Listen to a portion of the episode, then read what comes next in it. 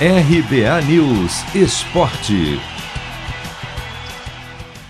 Adversário do Brasil nas quartas de final da Copa América será definido nesta segunda-feira, quando às nove da noite no horário de Brasília, o Uruguai encara o Paraguai no Newton Santos. Caso os uruguaios percam, eles terminarão a primeira fase em quarto no Grupo A e vão enfrentar o Brasil. Se eles conseguirem um empate ou uma vitória, vão ultrapassar o Chile, que neste caso seria então o adversário da seleção. Já garantido na liderança do Grupo B, o Brasil poupou jogadores neste domingo no Estádio Olímpico de Goiás. E com Neymar e Gabriel Jesus, por exemplo, no banco de reservas, apenas empatou com o Equador por 1 a 1 em partida que serviu para cumprir tabela. Com uma equipe desfigurada, a seleção fez um primeiro tempo razoável e abriu o placar com Militão de cabeça.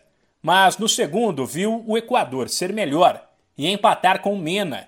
O técnico Tite analisou a partida e admitiu que o adversário chegou por alguns momentos a ter o domínio do jogo. Nós temos um grande primeiro tempo. Inclusive parecia que a, que a equipe ela fluía de uma maneira que já, já jogava junto há bastante tempo, criando oportunidades, trabalhando a bola, tendo profundidade, tendo articulação e fez um grande primeiro tempo. Naquele que são os jogos dentro do próprio jogo, tem etapas, tem momentos, tem circunstâncias. Segundo tempo veio melhor ajustado, atacando com bola aéreas e de profundidade pelo lado direito do Equador e com bolas paradas gerando uma dificuldade conosco. Fez o gol de empate. Nós retomamos a partir da metade, 20 minutos e fomos melhores daí para o final, sem, sem ser igual ao primeiro tempo. Tite ainda voltou, como é costume da parte dele, a separar o resultado do desempenho.